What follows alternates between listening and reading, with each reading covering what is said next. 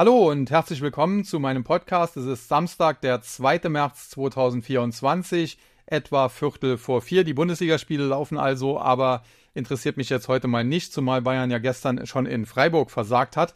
Aber Bundesliga ist dann schon ein gutes Stichwort. Wir hatten ja vor einigen Monaten, ich glaube es war im September vergangenen Jahres, schon das Thema Fußballaktien. Und heute möchte ich dann einmal auf Sportartikel Aktien oder Aktien von Sportartikelherstellern eingehen. Insgesamt habe ich sechs Werte mitgebracht, die zwei deutsche natürlich, dann ein Wert aus der Schweiz und drei amerikanische. Es gibt natürlich noch weitere, insbesondere gibt es auch in China interessante Unternehmen. Die habe ich jetzt aber mal außen vor gelassen, denn China hat derzeit große Probleme, insbesondere in der Binnenkonjunktur und äh, dementsprechend ja leiden dann natürlich auch äh, Unternehmen, die ja sehr stark auch äh, vom Einzelhandel dann leben, darunter. Insofern, ich glaube nicht, äh, dass China komplett im Bach runtergehen wird. Ich glaube, dass man derzeit sogar in China äh, so etwas wie eine historische Kaufchance haben könnte. Aber man braucht doch definitiv dann auch einen längerfristigen Atem und äh, zudem äh, kommt man natürlich auch schwieriger an Informationen bei diesen Unternehmen. Und deswegen, wie gesagt, habe ich das einfach mal außen vor gelassen und mich jetzt hier auf den Westen konzentriert. Insgesamt habe ich dann sechs Aktien mitgebracht und möchte auch gleich in Medias Res gehen, sprich zum Thema kommen. Zuerst hatte ich überlegt, ein Thema aus dem Kryptobereich zu machen, aber erstens wäre das so ein bisschen unfair den zahlenden äh, TAG-Abonnenten gegenüber, wenn ich hier zu viele Informationen dann zum Kryptomarkt auch immer rauslasse. Und zum anderen hat mich eine Interviewanfrage von Moritz Hessel erreicht. Wir werden am Dienstag ein entsprechendes Interview zum Thema Altcoins aufzeichnen. Das wird dann zeitnah auch auf seinem Kanal veröffentlicht. Und an dieser Stelle empfehle ich dann auch mal den YouTube-Kanal von Moritz Hessel sich anzuschauen. Da hatten wir zuletzt auch schon zwei Interviews gemacht zusammen. Einmal zum Thema Kryptos schon und einmal auch was äh, den Tech-Aktiensektor angeht und hier insbesondere die Bereiche Cybersecurity und künstliche Intelligenz. Ansonsten bin ich Mitte März auch auf dem Anlegertag in München, wer, wer mich mal persönlich dort auch vielleicht treffen will und natürlich auf der Invest, aber die steht erst Ende April an. Ja, und das sind dann genug äh, Informationen zuvor.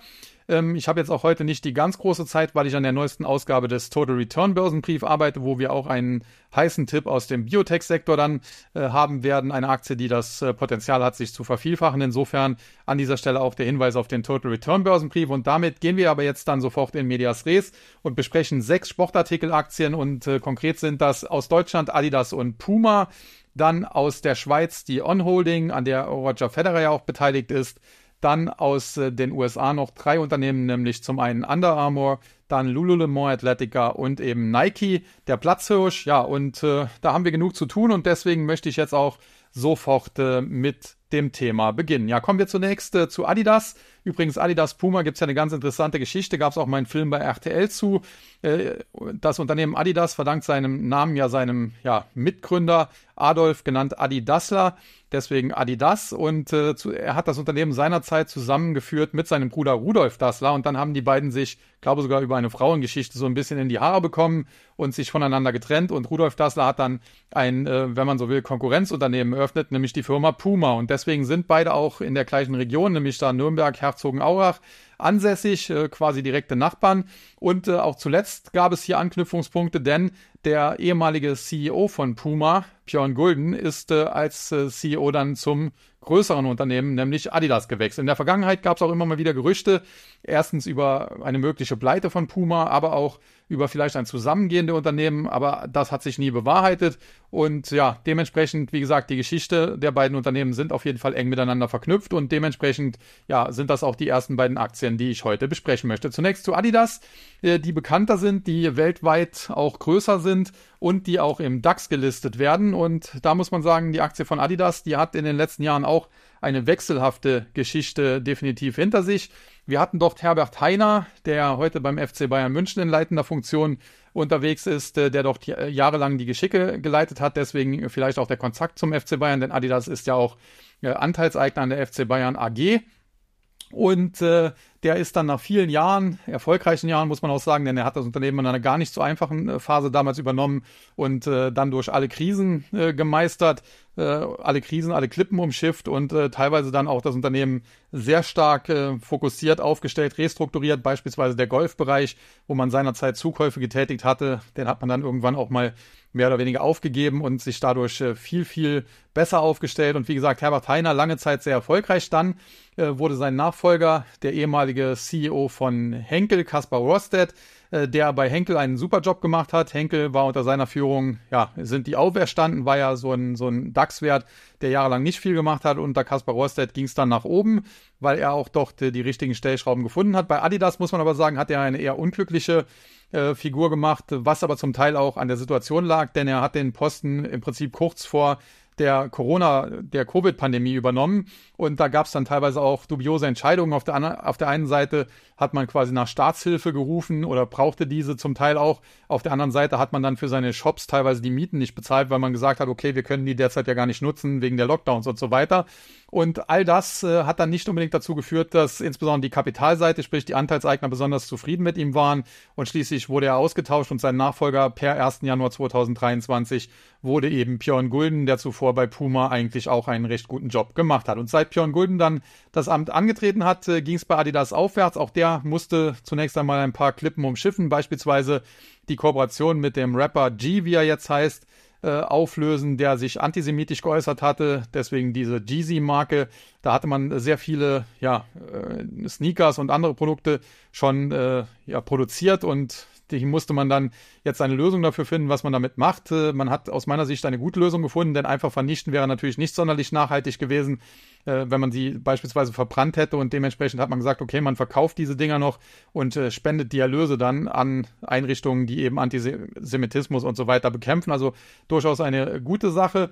Nichtsdestotrotz auch eine schwierige, denn hätte natürlich Adidas diese Gewinne selber vereinnahmen können, würde das in der Gewinn-Verlustrechnung in der in den Geschäftszahlen besser aussehen. Nichtsdestotrotz, wie gesagt, die Klippen wurden umschifft und die Aktie seit dem Amtsantritt äh, von Björn Gulden dann auch gut gelaufen. Man muss natürlich auch dazu sagen, als äh, der Vorgänger Kaspar Rohrstedt äh, auf sein Amtsende äh, hinzulief, äh, da war der Markt auch noch in einer Korrekturphase, so etwa bis Oktober 2022 war ja die Korrektur. Bei Adidas ging die noch zwei, drei Wochen länger, so bis in den November hinein, aber dann hat die Aktie auch schon angefangen unter äh, Kaspar Rohrstedt wieder ein bisschen anzuziehen, aber dann seit der Amtsübernahme durch Björn Gulden ging es eben weiter nach oben und in der Spitze hat sich die Aktie gegenüber den Korrekturtiefs nahezu verdoppeln können. Aus äh, fundamentaler Sicht muss man sagen, die Aktie nicht zu teuer. Wir haben ein KGV auf Basis der für dieses Jahr geschätzten Geschäftszahlen zwischen 12 und 13.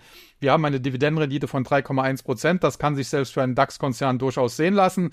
Charttechnisch muss man sagen, die Aktie hatte langfristig einen Aufwärtstrend, äh, der zwischenzeitlich mal dann so ein bisschen in Frage gestellt wurde durch diesen wirklich herben Abverkauf von in der Spitze über 300 auf im Tief unter 100.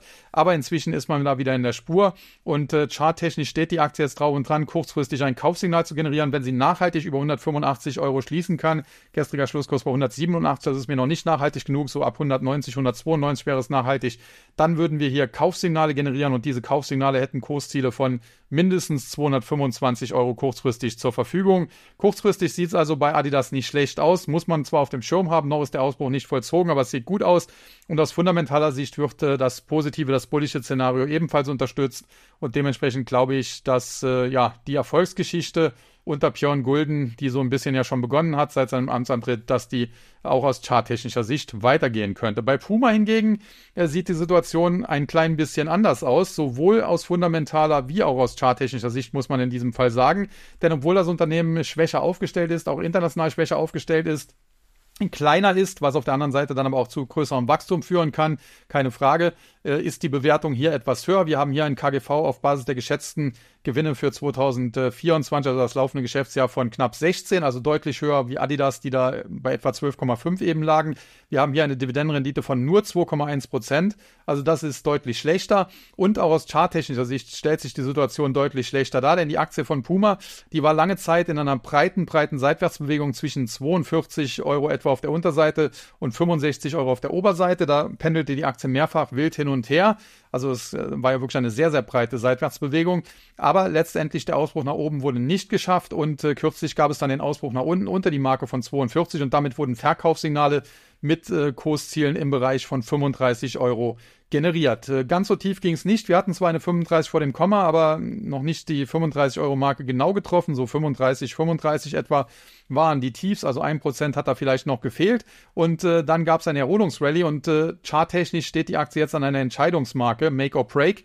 Denn wenn sie nachhaltig wieder über 42, 42, 50 zurücksteigen kann, wäre sie zumindest in dem alten Seitwärtstrend wieder drin, was ein erstes positives, bullisches Signal wäre. Wenn sie aber nur bis etwa 42, 42, 50 nach oben läuft und dort abprallt, dann wäre das ein bärischer Abprall. Das würde das Verkaufssignal, was wir schon mal generiert hatten, nochmals bestätigen und die Aktie dürfte dann zumindest nochmal die Tiefstkurse da im Bereich von knapp über 35 Euro ansteuern und wenn auch die nicht halten sollten, dann wären sogar weitere Rücksetzer in Richtung 28 bis 30 Euro möglich. Also insofern time Puma fundamental einen Tick teurer, ein etwas, eine etwas niedrigere Dividende und vom Chart her auch etwas schlechter. Auf der anderen Seite, ja, ich glaube, dass der Ausverkauf zuletzt auch ein bisschen übertrieben war. Könnte mir durchaus vorstellen, dass die Aktie es schafft, wieder in die Seitwärtsbewegung einzuschwenken. Und insofern für Antizykliker ist die Aktie durchaus nicht uninteressant. Ich glaube, der Kollege Bernd Senkowski hat sie zuletzt auch bei Stock 3 so ein bisschen verfolgt. Und äh, dementsprechend Prozykliker schauen auf Adidas und ob die nachhaltig über die 185 steigt. Äh, Szenario wäre, dass es vielleicht zunächst mal bis 192, 192, 50 geht, dann Rücksetzer Richtung 185, 184, vielleicht 180, 182, also nochmal Pullback und dann durchstarten Richtung 225. Wie gesagt, bei Adidas und bei Puma muss man halt schauen, schafft sie es über die 42? Wenn ja, wäre sie wieder in der Seitwärtsbewegung drin, könnte so ein bisschen um 42, 43, 44, 45 pendeln, auch nochmal zurücksetzen, vielleicht auf 42 oder knapp darunter, aber generell nicht mehr unter 40 dann fallen und dann zumindest innerhalb der Seitwärtsbewegung früher oder später auch nochmal Richtung 60, 65 angreifen, wobei ja Kurse über 50, da wird es dann langsam auch aus fundamentaler Sicht etwas schwieriger. Aber wie gesagt, äh, Puma eher für Antizykliker und äh, höheres Risiko definitiv, deswegen wer da äh, spekuliert, sollte auf jeden Fall entsprechende Stoppkurse dann auch haben. Äh, Adidas äh, für Prozykliker und hier drauf schauen, ob es über, nachhaltig über die 185 geht und eventuell dann ein Pullback möglicherweise kaufenswert wird. Ja, damit sind wir mit den beiden Deutschen durch und kommen zum Schweizer Unternehmen, der On Holding, nicht zu verwechseln mit On Semiconductor, ein Unternehmen aus dem Halbleiterbereich. Und äh, die On Holding, muss man sagen, da ist Roger Federer das Werbegesicht, der dort auch Anteile, glaube ich, äh, zumindest gehalten hat, aber ich meine immer noch hält und seinerzeit auch beim Börsengang ja die Werbetrommel so ein bisschen gerührt hat. Das Unternehmen ist ja noch nicht so lange an der Börse, ich glaube, es war ja im Jahr 2021, wo die an die Börse gegangen sind. Zunächst natürlich so ein bisschen euphorisch begrüßt. Die Höchstkurse lagen im Bereich 55 und mehr. Anschließend ging es dann auf Talfahrt. Es wurde dann auch hier im Zuge der Marktkorrektur der Boden gefunden. Es wurde auch ein massiver Boden da unten ausgebildet, so im Bereich 15, 16 Dollar etwa. Und seitdem ging es mit der Aktie auch deutlich aufwärts. Kommen wir aber zunächst einmal so ein bisschen zu den äh, Fundamentals, äh, was die On-Holding betrifft. Und hier haben wir so ein kleines Problem. Wir haben nämlich hier eine Market Cap von etwa 11 Milliarden US-Dollar, also Währung US-Dollar. Aber wenn ich jetzt mir die Bilanz anschaue, dann bilanzieren die halt, weil es ein Schweizer Unternehmen ist, in Schweizer Franken. Deswegen habe ich zunächst mal diese 11 Milliarden US-Dollar in äh, Schweizer Franken umgerechnet und das sind etwa 9,7, 9,8 Milliarden Schweizer Franken. Also nehmen wir die goldene Mitte, 9,75, auch wenn es nicht auf den Cent genau dann stimmt oder auf den Rappen genau, heißt das, glaube ich, bei den Schweizern. Und äh, wenn man sich das jetzt anschaut, dann sieht man, äh, das Unternehmen äh, hat zuletzt äh, starkes Wachstum verzeichnet. Kein Wunder, ist ja im Prinzip auch noch, ja, Startup ist vielleicht übertrieben, aber sehr jung. Also sozusagen wie Nike vor 30, 35 Jahren oder noch, noch länger. Und äh, nichtsdestotrotz starkes Wachstum. Man hatte 2022 beispielsweise noch einen Jahresumsatz von 1,22 Milliarden Schweizer Franken und erstmals damals auch einen Nettogewinn von knapp äh, 58 Millionen äh, Schweizer Franken. Dann im äh, jetzt laufenden Jahr, das noch nicht ganz abgeschlossen ist, da durfte der Jahresumsatz um ja nicht ganz 50 Prozent, so Richtung 1,8 Milliarden Schweizer Franken steigen. Äh, der Nettogewinn in Richtung 80 bis 100 Millionen Schweizer Franken. Dementsprechend weist die Aktie natürlich ein KUV von 5 auf, was für einen Sportartikelhersteller jetzt nicht gerade super günstig erscheint. Äh, Nike beispielsweise als Marktführer weist ein KUV von etwa 3 auf. Äh, auf der anderen Seite, man ist eben, ja, wie gesagt, noch klein und äh, dementsprechend wachstumsstärker und da ist das durchaus auch in Ordnung. Das KGV liegt natürlich bei astronomischen, glaube ich, fast 130. Aber das kann man hier natürlich auch nicht so ganz so ernst nehmen, weil man ja erst seit kurzem überhaupt in der Gewinnzone ist. Und so nachhaltig muss man auch sagen, ist das äh, mit den Gewinnen auch nicht, denn wenn man sich die Cashflow-Rechnung anschaut, dann sieht man 2022 war man nahe am Break-Even, was den operativen Cashflow angeht und auch was den freien Cashflow angeht. Also das war nicht viel, was man da noch äh, an negativ ausweisen musste, an negativen Werten ausweisen musste. 2021 war dann sogar der operative Cashflow leicht positiv, der Free Cashflow aber immer noch negativ. Und äh, 2022 kam es dann zu, einem massive, zu einer massiven Verschlechterung des operativen und des freien Cashflows. Man muss also als junges Unternehmen natürlich auch noch stark investieren. Und äh, ja, jetzt für das laufende Jahr wird aber erwartet, dass der operative Cashflow wieder ja leicht positiv wird und äh, der freie Cashflow sich zumindest auch so langsam dem Break-Even nähert. Also das wäre definitiv schon mal positiv. Nichtsdestotrotz äh, kann das nicht darüber hinwegtäuschen, dass natürlich die Bewertung jetzt nicht gerade auf Schnäppchenniveau ist. Und wenn man sich auch mal die Bilanz anschaut des Unternehmens, äh, das ist auch immer ganz interessant. Dann muss man sagen, das sieht hier allerdings besonders stark aus. Wir haben jetzt natürlich die aktuellen Zahlen noch nicht vorliegen, weil das vierte Quartal 2023 noch nicht berichtet wurde. Aber wir haben ähm, auf Basis äh, dessen, was es an eben Zahlenmaterial gibt, zuletzt einen Schuldenstand gehabt, der so im Bereich ja 165, 170 Millionen Schweizer Franken lag. Und demgegenüber standen Assets im äh, Gesamtwert von etwa 1,7 Milliarden Schweizer Franken und alleine äh, knapp, ja nicht ganz 500 Millionen Schweizer Franken, 484 Millionen Schweizer Franken an ähm, Cash und Cash Equivalents, dazu noch Receivables, also quasi offenen Kundenforderungen, wenn man so ein bisschen will, in Richtung ja mehr als 250 Millionen äh, Schweizer Franken. Und äh, alles in allem muss man dann sagen, die Bilanz des Unternehmens sehr solide. Auf der anderen Seite ist es trotzdem ein junges Unternehmen, das entsprechende Risiken halt aufweist, wenn es hier mal zwei, drei Jahre schlechter läuft oder wenn wieder eine Pandemie kommen sollte, dann hat man natürlich hier nicht so viele Reserven äh, quasi wie ein Großkonzern aller Nike und äh, könnte da durchaus auch nochmal in die Bredouille geraten. Dementsprechend ist der Wert definitiv spekulativer, aber äh, nicht uninteressant. Und äh, wenn man sich jetzt mal den Chart anschaut, dann muss man sagen, die Historie ist natürlich noch nicht besonders lang. Äh, charttechnisch hatten wir zunächst mal nach dem Hype einen Abwärtstrend. Die Aktie hat dann im Bereich 15, 16 Dollar ja, sie wird übrigens an der New York Stock Exchange gehandelt, einen Boden ausgebildet. Ausgehend von dem stieg sie nochmal zurück Richtung 35. Da ist sie zuletzt abgeprallt und das ist so ein bisschen das Problem, denn zwischen 35, 40, ja hoch bis 45, da liegt eine charttechnische Widerstandszone und äh, die konnte sie natürlich jetzt noch nicht durchbrechen und das wird auch aus meiner Sicht eine Zeit lang dauern ähm, bis sie da durchkommt, weil die eben so breit ist. Also mindestens mal von 35 bis 40 Dollar, theoretisch sogar bis 45 Dollar. Und äh, das, nachdem die Aktie jetzt auch schon von 15, 16 Dollar auf äh, knapp 35 sich mehr als verdoppelt hat. Also insofern, das wird sicherlich nicht äh, von jetzt auf, auf gleich gehen. Da wird man sicherlich Zeit brauchen und ich rechne damit, äh, dass es früher oder später zwar weiter nach oben geht. Äh, es kann aber vorher auch noch zu deutlichen Rücksetzern kommen und äh, die Aktie ist definitiv nur etwas für spekulativere äh, Investoren und äh, definitiv nichts äh, für irgendwie konservative Anleger. Das muss man schon an dieser Stelle so klar sagen, was aber jetzt nicht heißt, dass die Aktie schlecht ist. Also bitte das nicht verwechseln. Nur weil etwas spekulativer ist, ist es nicht unbedingt schlecht. Chance und Risiko, das sind halt immer zwei äh, Seiten der gleichen Medaille und äh, mehr Chance heißt da auf der anderen Seite immer auch mehr Risiko und dementsprechend On-Holding bietet natürlich größere Chancen, was, äh, was Kursgewinne angeht, weil man eben noch ein recht junges Unternehmen ist, aber dementsprechend dann halt auch größere Risiken, insbesondere wenn hier Dinge eintreten sollten, das muss ja nicht mal unbedingt, also es kann natürlich auch Managementfehler und so weiter sein, aber es kann natürlich auch sowas wie eine Pandemie sein und darauf hat ja kein Management der Welt einen großen Einfluss. Ja, damit äh, sind wir mit den europäischen drei Werten durch und kommen zu den drei Amerikanern. Und auch hier möchte ich zunächst mal mit dem Problemfall anfangen, nämlich Under Armour. Da gibt es auch zwei Aktien, nämlich eine A-Aktie und eine C-Aktie, ähnlich wie bei Alphabet, die ehemalige Google. Was ist der Unterschied? Nun, die A-Aktie würde man in Deutschland Stammaktie nennen, die äh, C-Aktie Vorzugsaktie. Und äh, das bedeutet eben, die A-Aktie oder in Deutschland Stammaktie, die hat ein äh, Stimmrecht auf der Hauptversammlung. Die C-Aktie oder in Deutschland Vorzugsaktie hat das eben nicht. Und äh, warum heißt die Vorzugsaktie dann Vorzugsaktie, wenn man ja im Prinzip keinen Vorzug, sondern einen Nachteil hat, dadurch, dass man kein Stimmrecht auf der HV hat? Nun ganz einfach, weil in der Regel es früher, zumindest in Deutschland oft so war, dass man äh, bevorzugt Dividende bekommen hat. Sprich, es gab Zeiten, da hat zum Beispiel die Stammaktie eines Unternehmens keine Dividende bekommen und die Vorzugsaktionäre haben eine bekommen.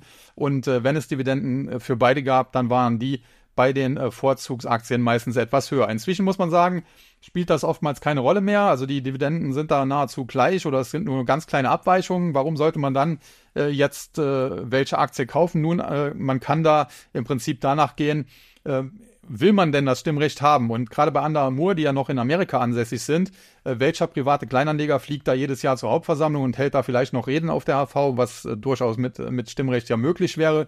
Wahrscheinlich äh, keiner. Und äh, selbst wenn er das tut, äh, wie viele Aktien hat ein deutscher Kleinanleger? Also selbst wenn man von Under Armour 5000 Stück kauft, was ja dann schon äh, jetzt nicht ganz klein die Investitionssumme wäre, wären über 40.000 Dollar, ähm, ja, dann hat man trotzdem damit auf der Hauptversammlung ja wenig Einfluss, weil man einfach zu wenig Stimmrechte damit hat. Also insofern kann man äh, danach gehen, zumindest bei amerikanischen Werten, was ist denn die günstige Aktie, weil das Stimmrecht im Prinzip ohnehin wertlos ist, wenn man es nicht wirklich ausüben kann. Äh, kürzlich habe ich auch eine Analyse zu Sixt gesehen, wo es ja auch Stamm- und Vorzugsaktien gibt, wo dann stand, ja, die Stammaktie ist im Prinzip auch wertlos, weil das Stimmrecht nicht nützt, weil die Familie Sixt äh, 58 Prozent der Stimmrechte eben hat und von daher dann eh das äh, durch, äh, durchgesetzt wird, beschlossen wird auf der Hauptversammlung, was die Familie Sixt eben will. Das kann man durchaus so sehen. Also in dem Fall, wie gesagt, muss man halt dann schauen, wenn man das Stimmrecht will, muss man halt äh, die A-Aktie nehmen. Wenn einem das egal ist, dann kann man schauen, welches günstiger. Und das ist bei Under Armour die C-Aktie, also die Vorzugsaktie. Und deswegen bespreche ich an dieser Stelle auch äh, jetzt einfach mal die äh, C-Aktie. Und äh, die hat das Kürzel UA. Die A-Aktie hat das Kürzel UAA, also wenn man in Amerika guckt. Ähm, der Unterschied auch, die, die A-Aktie oder Stammaktie 8,89, die Vorzugsaktie eben 8,50. Also wie gesagt, da bekommt man dann äh, das Ganze einen Tick günstiger. Immer auf Schlusskursbasis äh, Freitagabend jetzt gesehen und an der New York Stock Exchange. ja, das dazu. Schauen wir jetzt auch hier erstmal auf die Fundamentals und wie gesagt, jetzt hier beziehe ich mich immer auf die C-Aktie.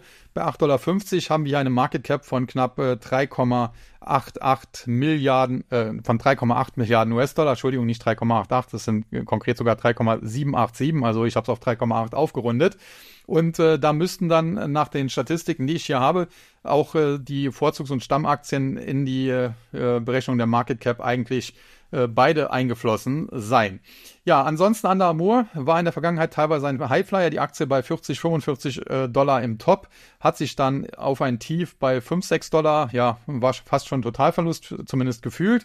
Und äh, ich habe auch damals den Hype nicht verstanden, denn nachdem die damals so im Hype war und dann sich zwischenzeitlich auch mal halbiert hatte, habe ich mir mal die Produkte von denen angeschaut. Jetzt muss man sagen, ich bin eingefleischter Nike-Fan und äh, kaufe insbesondere Sneakers eigentlich fast nur von denen.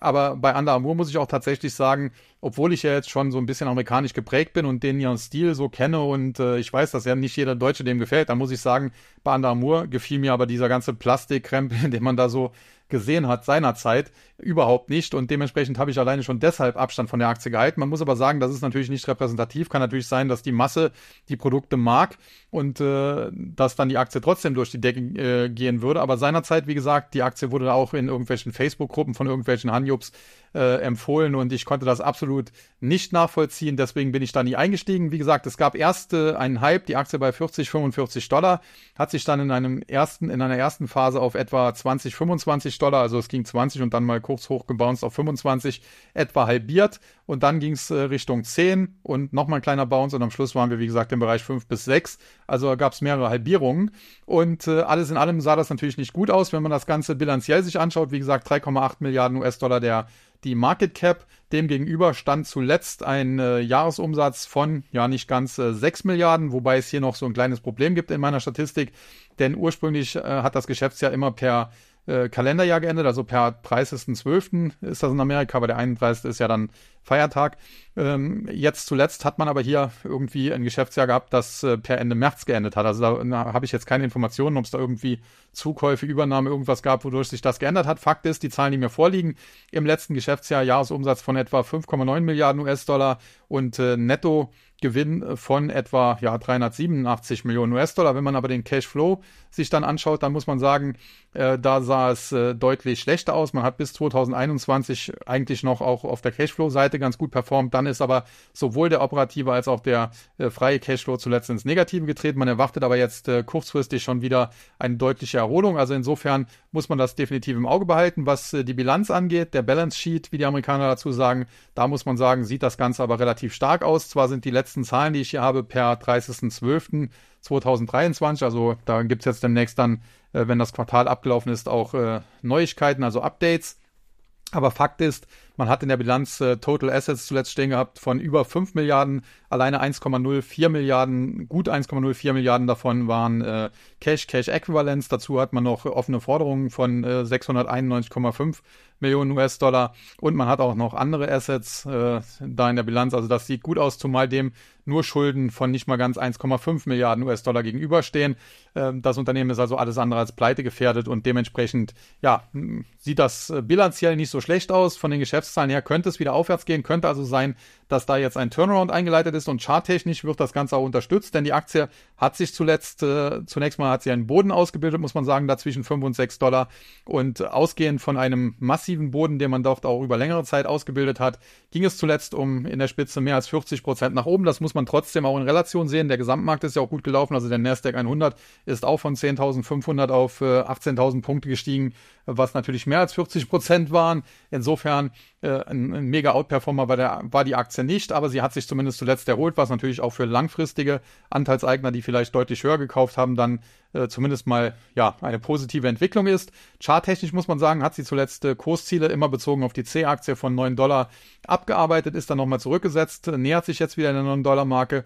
Äh, doch muss man schauen, ob es da zu einer Art Doppeltop kommt und sie dann wieder nach unten wegrutscht oder aber ob der Ausbruch gelingt über die 9 Dollar. Wenn das passieren würde, hätte man als nächstes Kursziel die Marke von 11 Dollar und äh, sobald sie dann über die 11 Dollar steigen würde, könnte es sogar in Richtung 13,50 bis 14 Dollar gehen. Alles in allem muss man sagen, Under Armour äh, nicht besonders äh, stark, äh, definitiv. Also da ist eine Spekulationsblase seinerzeit geplatzt. Auf der anderen Seite, der Absturz war tief und äh, gegenüber den absoluten Tiefs hat die Aktie jetzt schon eine gewisse Erholung eingeleitet und es könnte durchaus sein, dass das ein Turnaround wird. Allerdings das jetzt schon definitiv sagen zu wollen, ist zu früh. Dementsprechend, wer auf Turnaround-Spekulationen steht, der sollte sich die Aktie definitiv mal anschauen. Könnte sein, dass das eine gute Spekulation wird.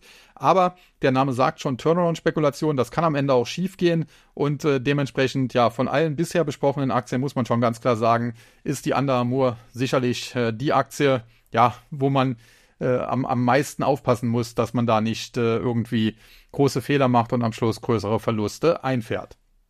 Als nächstes dann eine weitere amerikanische Aktie, wo man sich auch so ein bisschen drüber streiten kann. Ist das noch Sport oder schon Kunst?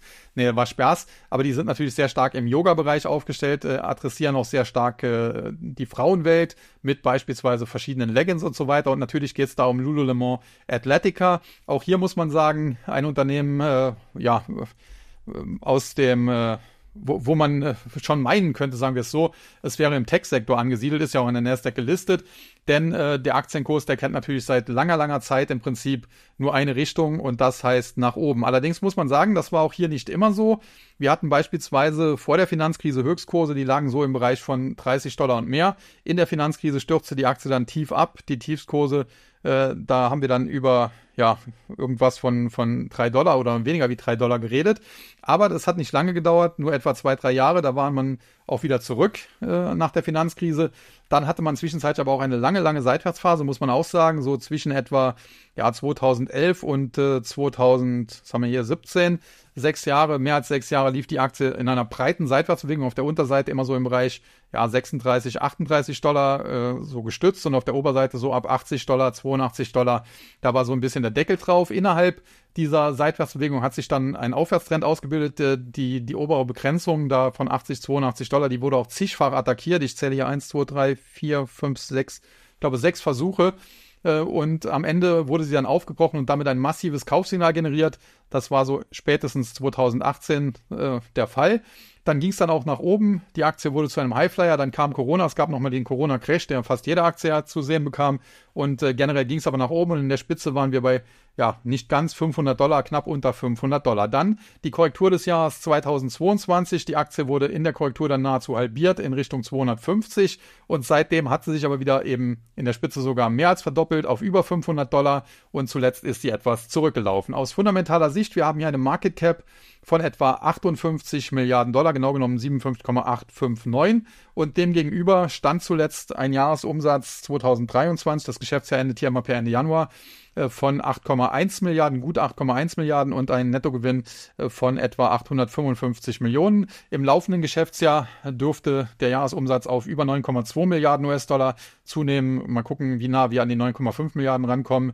Und äh, der Nettogewinn dürfte erstmals in der Unternehmensgeschichte auf über eine Milliarde Dollar steigen. Hinzu kommt, wenn man den Cashflow sich anschaut, sieht ebenfalls sehr positiv aus. Wir hatten schon im letzten Jahr einen operativen Cashflow, der fast die Milliarde erreicht hat. Der Free Cashflow lag bei 327, knapp 328 Millionen US-Dollar.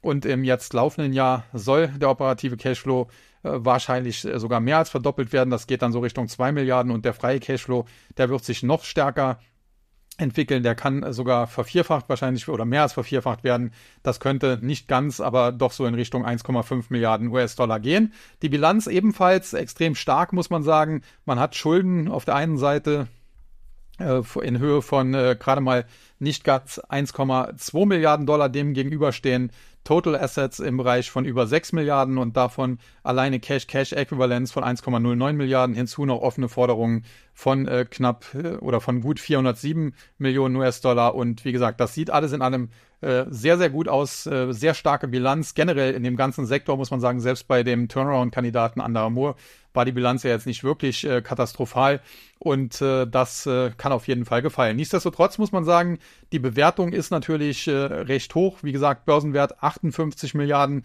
Der Jahresumsatz äh, dürfte nicht ganz die 10 Milliarden schaffen. Also das ist dann schon ein Kursumsatzverhältnis, was so in Richtung 6 fast geht. Also höher quasi wie bei der On-Holding und da habe ich ja 5 schon als recht hoch betitelt. Und äh, auch das KGV, wenn man darauf schaut, muss man ganz klar sagen, äh, was hier so im Bereich äh, von etwa 58 dann auch liegt, äh, alles andere als Schnäppchenniveau. Auf der anderen Seite, wenn man äh, mal den Blick ein bisschen vom Nettogewinn eben äh, wegrichtet auf den Cashflow, dann sieht das Ganze auch schon ein bisschen besser aus, insbesondere der freie Cashflow, wie gesagt, wenn der bei knapp 1,5 Milliarden liegt und der Börsenwert dann 58 Milliarden, dann hat man hier ein Kurs-Cashflow-Verhältnis, was so im Bereich ja, knapp 39 liegt. Auch äh, sicherlich kein Schnäppchenniveau, aber angesichts der Tatsache, dass es sich um ein hervorragendes Unternehmen eben handelt, durchaus auch nicht viel zu teuer. Und wenn man sich dann den Chart dazu anschaut, wie gesagt, es gab zwischenzeitlich auch diese Halbierung in der Korrektur, mittlerweile aber wieder vollständig aufgeholt. Und zuletzt muss man sagen, ganz interessant, denn die Aktie hat neue Allzeithochs gemacht, äh, etwa so bei 513, 514 Dollar und ist dann aber in eine Korrektur eingeschwenkt. Und dieser Korrekturtrend, der wurde jetzt aber kürzlich nach oben verlassen. Das sieht man hier im Chart, wenn man sich das einzeichnet. Vielleicht äh, kann das der eine oder andere ja auch selber machen bei Stocks 3 sehr schön, dass eben der Ausbruch aus diesem kurzfristigen Abwärts- oder Korrekturtrend erfolgt ist. Langfristig ohnehin klarer Aufwärtstrend nach wie vor. Und dann hat man so ein bisschen ein Pullback auf ja, den den zuvor gebrochenen äh, Abwärtstrend oder Korrekturtrend gesehen, so von oben. Und äh, wenn die Aktie jetzt so im Bereich 450, 460 Dollar, wo wir uns ja befinden, gestriger Schlusskurs 458 und äh, was haben wir hier, 50, ähm, dann muss man sagen, dann ist das eigentlich klares Kaufniveau für charttechnisch orientierte Trader. Kursziel erstmal natürlich das alte Allzeithoch so im Bereich knapp unter 515 und wenn die Aktie darüber hinaus äh, ausbrechen sollte, dann würden wir Kaufsignale bekommen, die sie sogar in Richtung 600 und vielleicht noch einen Tick mehr Dollar nach oben schicken können. Insofern Lululemon äh, sicherlich eine Aktie, die man mögen muss aufgrund auch der hohen Bewertung, aber insbesondere charttechnisch und somit für Trader ganz interessant. Ja, und damit last but not least noch kurz zu Nike. Ich möchte den Podcast ja auch nicht zu lange machen oder Nike, keine Ahnung, wie man es ausspricht. Der eine sagt so, der andere sagt so. Fakt ist, es ist mein bevorzugter Sportartikelhersteller. Es war auch eine meiner ersten vier Aktien zusammen mit Continental, Microsoft und McDonalds. Wäre auch ein gutes Langfristdepot damals gewesen, dass man nur hätte durchhalten müssen. Seinerzeit war es aber so, äh, Continental hat nicht viel gemacht, aber wenigstens schöne Dividenden gebracht. Microsoft hat sich seinerzeit in einem Jahr verdoppelt. Also das war auf jeden Fall ein Knaller äh, für den Börseneinstieg. Äh, McDonalds hat etwa 50% plus gemacht, dazu gab es Dividenden, dadurch war es dann noch ein Tick mehr, nicht ganz 60% in einem Jahr, aber auch nicht schlecht. Und äh, Nike war ein Rohrkrepierer, die Aktie hat sich in meinem Depot damals auf Sicht von ein, ein bis zwei Jahren, anderthalb Jahren äh, eher halbiert. Nichtsdestotrotz bin ich den Produkten immer treu geblieben, also nach wie vor großer Fan davon. Und äh, die Aktie habe ich auch in meinem damaligen äh, Videokanal, äh, YouTube-Kanal, den es ja immer noch gibt, der aber jetzt ein bisschen umstrukturiert wurde in den letzten Jahren, äh, wo ich damals tägliche Besprechungen gemacht habe, äh, habe ich sie immer wieder vorgestellt, ähnlich wie Microsoft, die bei 30, 40 Dollar keiner haben wollte und äh, wo man sich heute drum prügelt, war es dann auch bei Nike, auch da so 30, 40 Dollar bis hoch 50, habe ich immer gesagt, ist eine Verdopplungschance in Richtung 100 Dollar. In der Spitze hat sie 180 erreicht und äh, seitdem muss man aber sagen, befindet sich so ein bisschen auf dem absteigenden Ast. Auch hier muss man natürlich sagen, spielt das China-Thema so ein bisschen rein, denn Nike ist auch sehr stark eben auf dem chinesischen Markt und äh, da läuft es dann eben nicht so rund. Und äh, zunächst zu den Fundamentals, was Nike angeht. Wir haben hier natürlich einen Börsenwert, das ist der Marktführer ganz klar von knapp 155 Milliarden US-Dollar. Also das ist schon ein absoluter Gigant.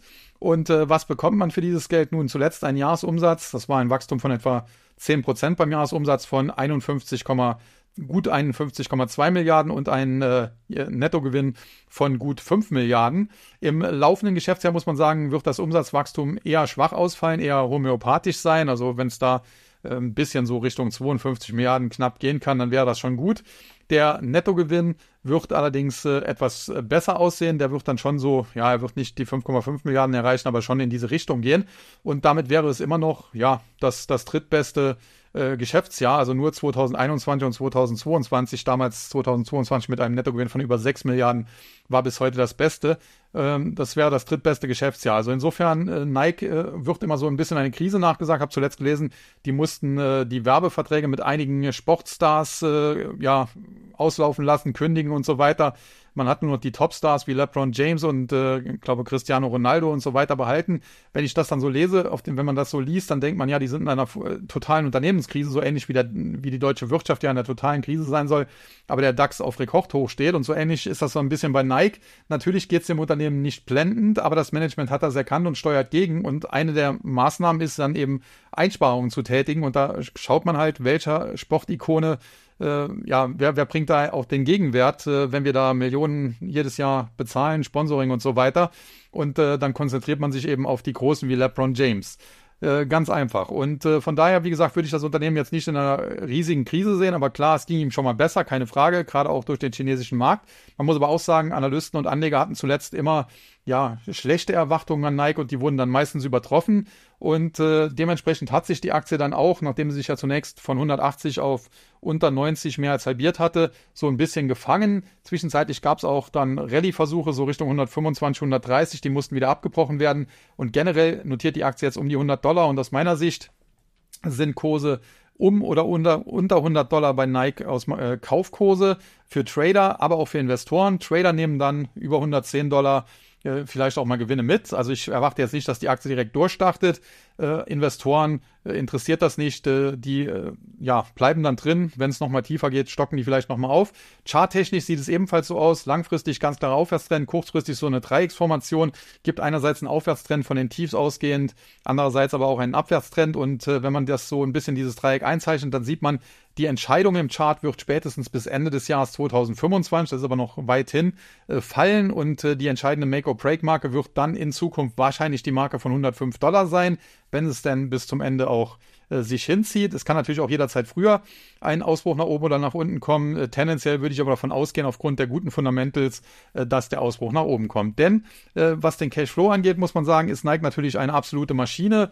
2023, äh, das Geschäftsjahr endete hier immer per Ende Mai, hatte man einen operativen Cashflow von 5,84 Milliarden US-Dollar, einen freien Cashflow von 4,87 Milliarden. Also das sieht gut aus und im laufenden Jahr dürfte das noch weiter gesteigert werden. Insofern äh, kauft man auch massiv eigene Aktien zurück und äh, man schüttet auch Dividenden aus. Auch das natürlich schön, wenn gleich die Dividendenrendite natürlich nicht extrem hoch ist, aber sie wird äh, definitiv wahrscheinlich in Zukunft auch noch weiter steigen. Im Moment ist ja ohnehin selbst im Tech-Sektor so ein bisschen in Dividenden zu zahlen, wenn man da an Meta-Plattforms, Salesforce und so weiter zuletzt zurückdenkt.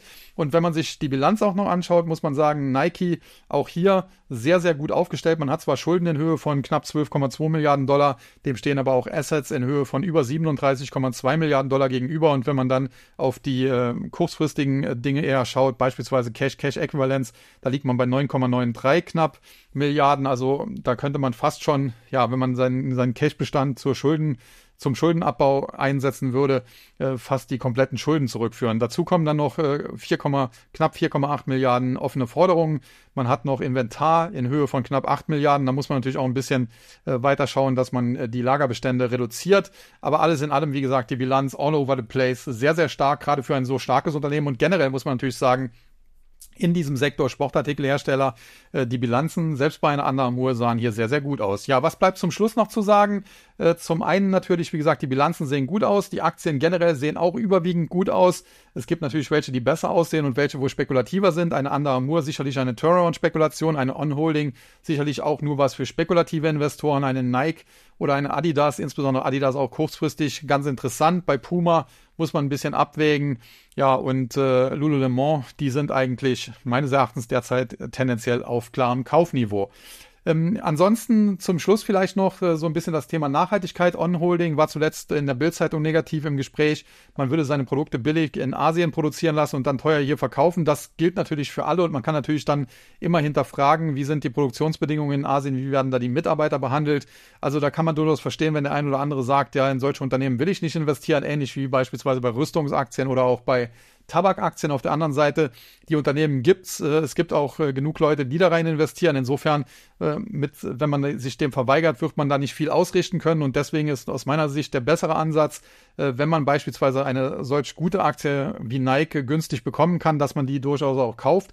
Und wenn man dann eben Probleme mit den Gewinnen hat, die man dort gemacht hat, dann kann man die ja für gute Zwecke einsetzen. Beispielsweise Spenden für Waisenkinder, für Tiere, für Kriegsgeschädigte und so weiter.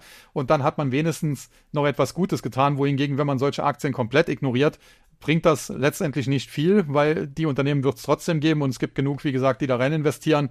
Und äh, insofern glaube ich, äh, dass man aus dieser Sichtweise da herangehen sollte. Ja, ansonsten soll es das dann jetzt mal gewesen sein. Ich habe leider nicht mehr so viel Zeit, denn ich arbeite an der aktuellen Ausgabe des Total Return Börsenbrief. Der Top-Tipp wird da aus dem Biotech-Sektor kommen, eine Aktie, die sich durchaus vervielfachen könnte.